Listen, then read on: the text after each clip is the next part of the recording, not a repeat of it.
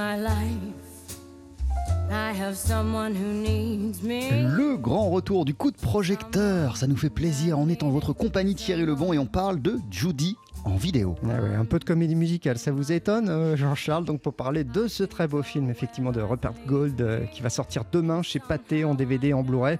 Long métrage qui raconte, euh, bien sûr, l'histoire, enfin qui est consacré en tout cas à Judy Garland et qui a permis à Renée Zellweger de remporter l'Oscar de la meilleure actrice. Une performance sur laquelle revient pour nous Jean-Philippe Guérand, il est journaliste au film français. Ce qui est très fort dans la prestation de Renée Zellweger, c'est qu'elle n'a pas à jouer la Judy Garland glamour, la Judy Garland au, au fait de sa gloire. Au contraire, elle doit jouer la face obscure du personnage, le côté sombre, la, partie déchue, ce qui est d'autant plus difficile parce que elle arrive dans son incarnation à faire que non seulement on perçoit cette déchéance, mais on perçoit que cette déchéance est celle d'une femme qui a été extraordinaire avant. Ça, c'est très très fort quand même. D'où la performance assez extraordinaire, parce que c'est assez rare de voir effectivement une actrice qui va aller se frotter à un mythe, mais un mythe en pleine déchéance. Judy, ce n'est pas un biopic Thierry. Alors en fait, l'action se déroule à la fin des années 60, c'est un an avant sa mort. hein. Elle a 46 ans et après avoir été broyée par le système hollywoodien euh, depuis Le Magicien d'Oz, eh bien la star est ruinée. Séparée de ses enfants, elle arrive à Londres pour chanter son seul moyen euh, de survie et elle est très très seule. Ce que montre le film, c'est justement qu'à un moment donné, ce retour à la vie réelle, il n'était toujours pas évident parce que quand elle a fait sa tournée en- Grande-Bretagne, qui constitue l'articulation euh, principale d'ailleurs du film, ben elle était déjà coupée de ses bases.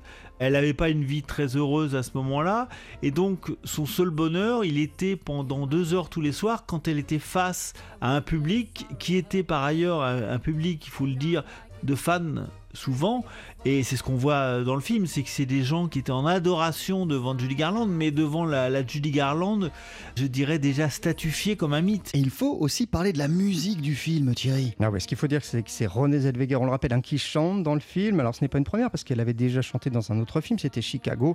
Et puis, euh, ce qu'on a peut-être un peu oublié, c'est que vraiment, les concerts de Judy Garland étaient teintés de jazz. Elle avait régulièrement derrière elle un big band. C'est effectivement très jazz et c'est une... en plus on découvre effectivement que c'était une grande chanteuse parce qu'il y a beaucoup d'actrices qui ont chanté à l'écran, y compris dans des comédies musicales, qui en fait auraient été absolument incapables d'avoir un tour de chant et de réussir comme ça. Elle, la particularité qu'on voit, c'est qu'elle était pratiquement euh, non seulement au niveau de ce qu'on entend dans les comédies musicales, mais bien au-dessus. C'est-à-dire qu'elle est capable d'improviser sur des standards, elle est capable de s'adapter à des partitions euh, et à des formations euh, musicales différentes. Elle a une capacité d'adaptation incroyable. Et d'ailleurs, c'est étonnamment cette capacité et cette rage, cette énergie, eh ben, elle les a transmises en fait à sa fille euh, Liza Minnelli.